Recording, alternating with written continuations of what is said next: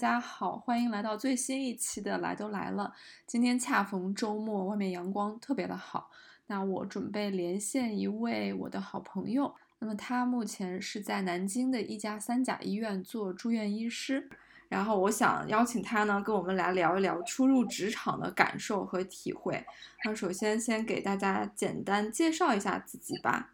啊，好，嗯，我目前呢是在南京一家三甲医院工作，然后是生殖医学中心的，现在在妇产科规培。啊，我今天还是非常开心的，因为小鱼博士是我的闺蜜。非常荣幸今天请到他，然后今天因为是礼拜天，所以他也不用值班，然后是吗？今天是不值班吗？对对对，今天不上班，我也非常开心。我第一个想问就是你大概工作多久了？就从正式入职到现在？我现在是正式工作一年，对，刚好一年，去年九月份入入职的吧，刚好一年。所以就是初入职场的。住院医师，对，非常新鲜的住院医师，高龄住院医师，高龄也没有很高龄，就是 三十加，三十，三十，三十，没有过生日就是三十，OK OK，三十三十，那其实这是其实算是你的第一份工作，对，这是我毕业之后就在这里工作了，嗯，就算是，但其实因为医生这个职业的特殊性。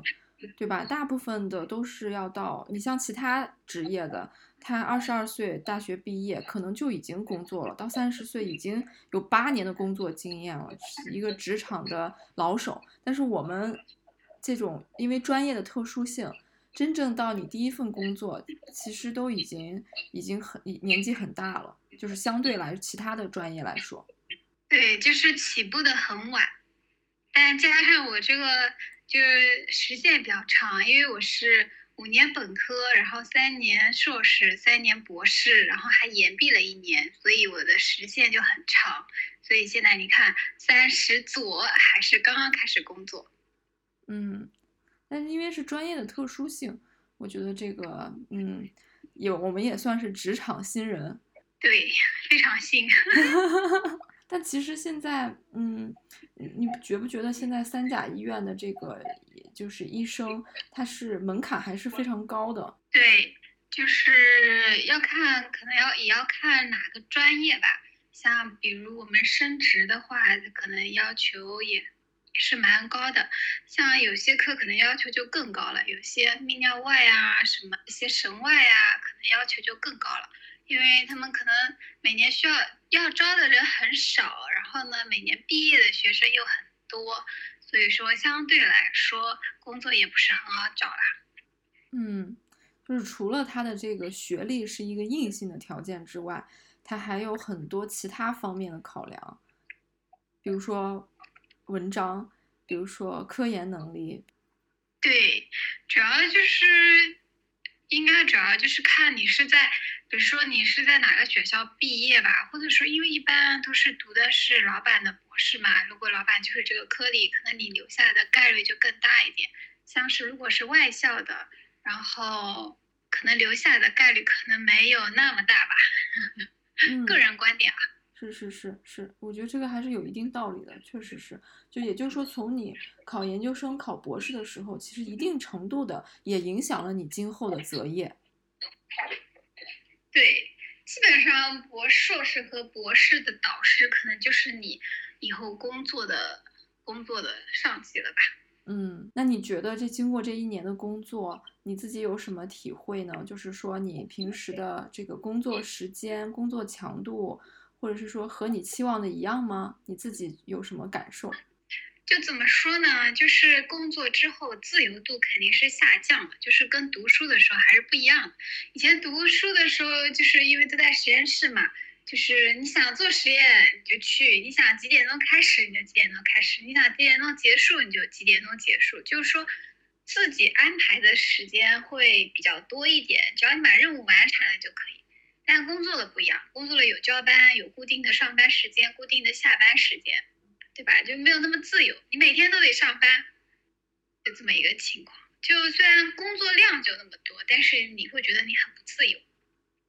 嗯，就变成了一个朝九晚五、实实在在的打工人，但其实并不是朝九晚五。对，对，并不是朝九晚五，就是一个实实在在的打工人。就是你，你他有固定的时间，它是一个规则，你不能打破这个规则，对吧？嗯，比如说呢，比如说你跟大家描述一下你一天一个非常典型的工作日是什么样的？我大概就简单说一下，如果在病房的话，要因为要管病人，然后基本上八点钟开始大交班嘛，在大交班之前，你得把自己的床上病人搞搞明白。我差不多是七点半到医院开始弄自己的病人，好先简单过一下，然后八点钟正式交班，交完班之后去查房。然后查完房的话，如果要去跟手术，你就去跟手术；如果没有排到跟手术的话，你就再弄弄床上的病历，然后下下医嘱，整整病历，然后下午基本上就是整病历，然后收病人这些事情。就一天，就是工作内容都差不多吧，就一天每天都在重复。嗯。那这个是典型的，就是不加值班的一天。那如果加上值班的，可能又是不一样了。对，那加值班就不好说了。像因为现在医院大家都知道，就比较变态的一个就是病例要三天归档。如果说你床上病人出来很多，再加上三天归档，那你就，那你肯定只有额外的时间做了，因为你上班你正式的时间，你可能在上手术或者有新病人在收。你整病历只能在自己的就下班之后的时间弄。那你有自己的双双休周末吗？就能碰上双休周末应该是很少很少，就是一般就一周有一天是完整的休息的，但双休这种概率很小，就一般一周有一天，比如说星期六或星期天就有一天是完整的。其实要看目前的个人状态了，因为可能对于比如说成家立业的人来说，就是要看小孩干嘛。就这样的工作时长对他们可能说来说有点太长了，但像我，因为我本来就一个人嘛，所以也没有觉得好像这个工作给我占用了我多长时间，因为我除了剩下的工作就是睡觉。那就是比如说，而且我发现了一个现象，就是大家都倾向于住在医院非常近的地方，无论是租房买房子也好，这个可能也是和他的工作性质有关系。对对对对对。对，我觉得这个问题我还挺有发言权，因为就是，嗯，怎么说呢？就是如果说你的通勤时间很长，因为你想，医生上班时间是固定的嘛，像我刚才说七点半我就要到医院了，那如果说我需要通勤一个小时的话，那我需要六点半就从家出发了，那我可能六点呢就需要起来了，那我下班，我说五点半才下班，我到家都六点半，再弄弄已经七点，我才能吃上晚饭，我觉得。可能对于目前的小医生来说，这种时间还是蛮浪费的。所以我觉得住的离医院近一点，就是蛮好的，通勤时间比较短。还有一个原因就是，有的时候真的会，因为我像我还好，但我一个朋友他是外科的嘛，就真的是随叫随到款，就是随时要需要你，你就要到。如果你真的住得很远，真的很不方便。是的，是的，所以这个就是住院医师的来源，就是住在医院里面。对，住在医院里面，也可能就是说，因为医院是一个等级制度还蛮森严的地方，它每一级的职责非常的明确明晰。可能你升到，比如说主任，可能又是另外一种生活和工作的状态。嗯，这个我们就不知道了。有可能，这个我们就不知道了。有可能他又会不一样。对对对对对，就现在的这个医生特别难当的原因，还有一点就是，呃，这个科研的压力。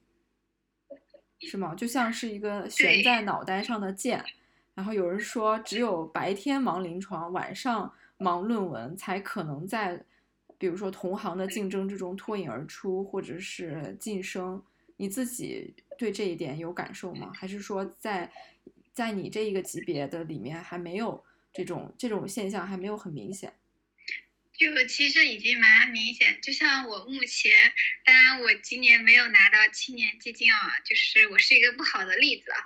但是就是，嗯，竞争还是蛮大的，因为你同一届进来的人嘛，就是就同一批进来的人，如果说你没有，就会，当然就或多或少会有一些失落，对不对？就是说你的科研还是肯定是要有的，就是为了以后如果说想要更好的发展，科研肯定是有的。当然，要是要是如果说你就是只是想要一份简单的工作，然后你也不想晋升，你也可以永远接受你处于这个状态，你一直在主治状态，那也可以，那也可以选择躺平。但是很难的就是你既躺不平，躺不平的。是的，是的，你既躺不平又卷不动，就处在一个很尴尬的状态。你躺不平，你躺你你想，其实大部分进比较好医院工作的，就是也是博士吧，也是硕士，肯定起码也是硕士以上，对不对？就差不多也是博士学历。那你既然你既然在选了三甲医院，肯定是有想要就是往上再升一升的这个想法的，对吧？然后。如果你你又不想搞科研，那你就没法往上升。你这时候你就是你想躺，你又躺的不甘心；你想卷，你又觉得很累。没错，是的，是的，因为除了这种繁重的临床，躺不平。嗯，就是因为因为这些大医院里面每天的这个工作就跟车轱辘一样转，对吧？每每每一个人都有自己的自己的这个精确的岗位，你在什么时候这个手术就排到了早上十点，对吧？你不可能因为个人原因突然就消失了，或者是突然有一些什么就就就就不行了。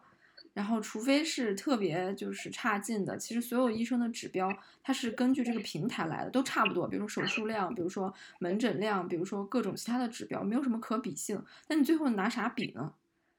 最后只能拿，就是说科研，谁能发文章，谁能申请到基金，谁能才能晋升职对称。对，是的，嗯，就你说的非常对，就是目前就是这么一个情况，因为你真想躺，你又不甘心躺，要卷，你也觉得卷得很辛苦。但不管怎么说，还是要继续加油哎，就是目前能做的事情还是要去做的，对吧？嗯一件一件都要都要完成。是的，是的，因为各行各业都是一样的，呃但是我觉得医生这个职业有一点是我觉得能跟其他边不一样的，就是你能够实实在在的看到你的工作立即的能够呃让一个人生活的健康至少恢恢复，就是说有一定的成就感。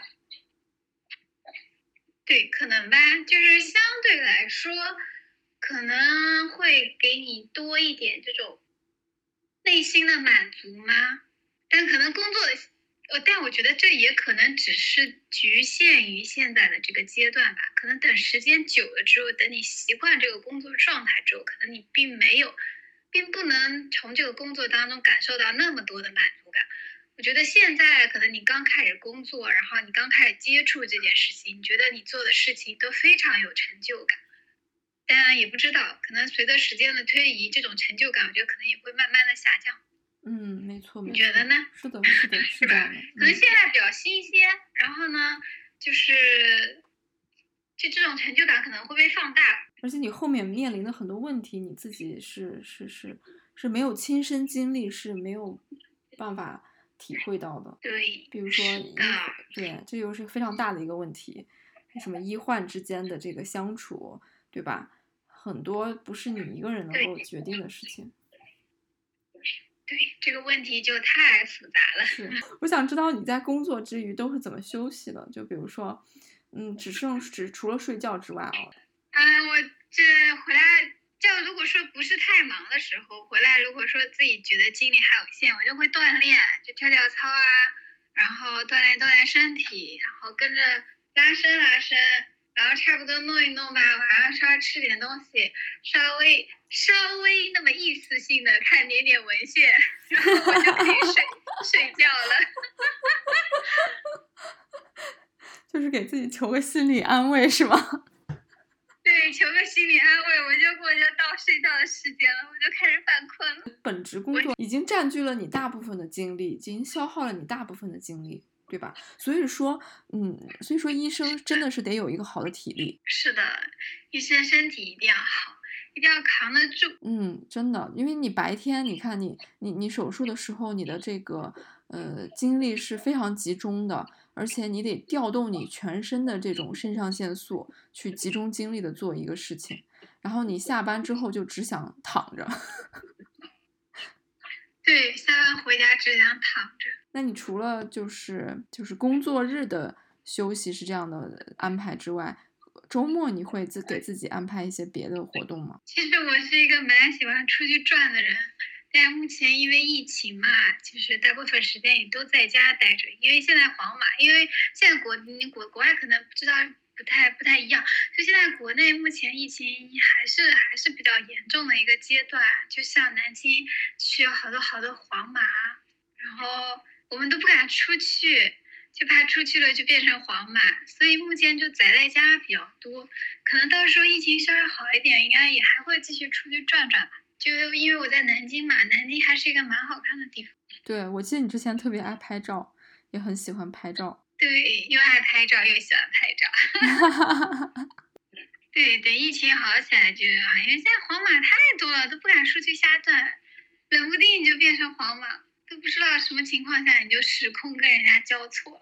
嗯，因为我之前看有一个男的，他穿了一个 T 恤，那个 T 恤写了一个“绿码通行”。但其实也有很多就是可以呃向内探索的一些一些一些一些事情，比如说像你最近在在在这个装修，或者是说在布置自己的家，看起来就很治愈。对，在家做做饭，当然我做饭也不怎么做饭了。嗯，养花，我最近养了棵树，不错。我每天看着它，每天给它搬来搬去，给它寻找阳光。养花养树，嗯，我觉得还是在于一个内心的状态，对吧？有些人他可能就算是解封了，他也是。也是也是喜欢待在家里面，就是也是没有事情可以做。但有些人无论什么情况下，他都能从内心出发，找到自己想要做的事情，和并且乐在其中。我觉得就是一个享受生活的状态和心。对，就是看你看个人喜好了，也就是只要你自己处在一个让你自己舒服的状态下就可以了。具体这个舒服的状态怎么定义，也没有好坏之说，只能说你自己这样舒服就好。对吧？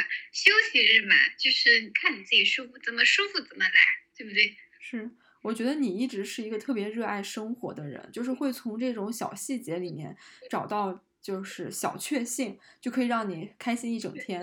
我还记得你当时读博的时候，在家孵小鸡。就是就是幸福感特就叫那个叫应该怎么幸福感很高还叫很低啊？就是一件很小的事情就会让人觉得很幸福。我觉得这种能力非常的棒，我特别羡慕拥有这种能力的人。你在家孵个小鸡都会很开心。对，我在家我早上的时候会就是因为我我我的客厅有一个有一个很大的窗户嘛，然后早上起来就是一我我那个窗，我觉得我选选的窗帘特别好看。是那种白白色的那种百褶的窗帘，然后我早上起来我会就把那个房间门打开，然后我看见这个客厅的这个阳光的时候就好开心，我觉得这真的是治愈我的一天。不错不错，这个真的非常的重要，发现生活的美以及让自己体会到快乐是一种能力。对，是的，我觉得自己的状态要要还是要很好。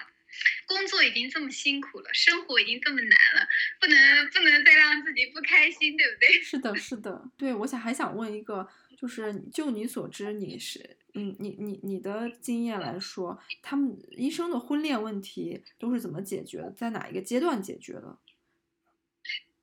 提到这个问题，我觉得你非常有发言权，困惑，非常有发言权，因为我。但我我的科室问题，就是因为我是属于妇产科大系统的，你懂的。我每天见到的都是女生，我身边基本上就没有男孩，所以说就是交际圈很小。然后，所以我目前还没有解决这个问题。但是，嗯，我也有我朋友，他们就是我朋友也跟我差不多年纪吧。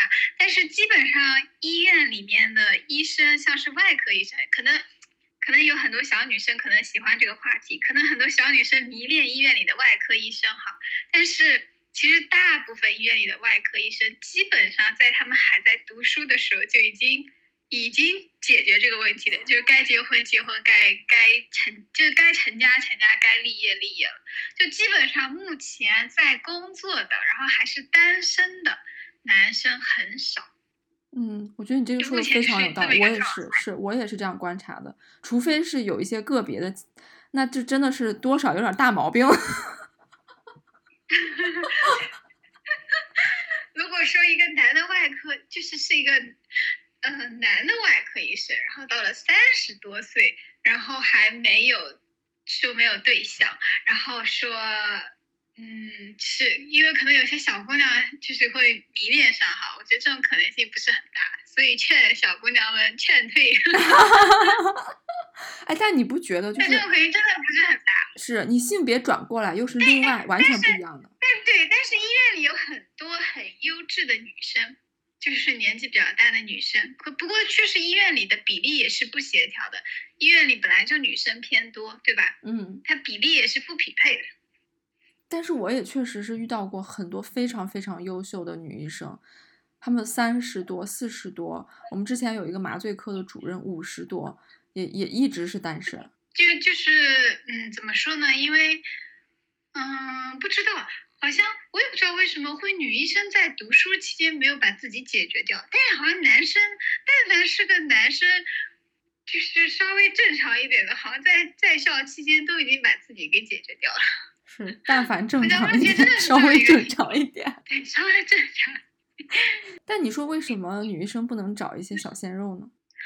我现在也在转变我的想法。最近是不是在在热播的那个电视剧叫《赤道》是吗？是是里面是，就是讲了那个金晨和雪儿，但我在小红书上看见的。啊，我就发现，对啊，难道弟弟不香吗？对啊，难道弟弟不香 吗我？一个我一个很好的朋友有我我一个同事啊，他最近就找了一个弟弟，然后好像九五年还是九六年，他说他也不知道这个弟弟多大，但他说他觉得弟弟很香。所以不要局限于，我们也可以找一个弟弟。是的，是的，是的，就是思路得打开，格局要打开，对，格局打开，思路打开。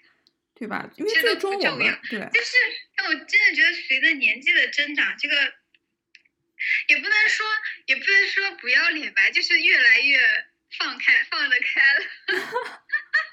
不是，但是这个真的是这个这个是有道理的，你仔细想想是有道理的。并且从医学的角度上来讲，女生其实活得会比男生更久一点。没错，就是其实找一个比你小的，或许你们他能一直陪你到老。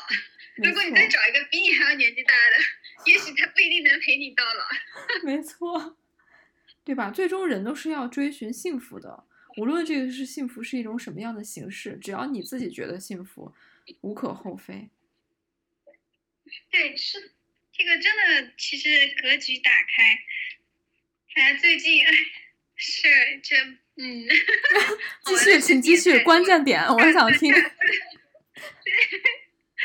下次我们可以可以继续再聊一次下次的话题。我好的们好多，我们有好多，就是跟我类似的，或者是年纪稍微比我大一点的姐姐，就是也大家都很优秀。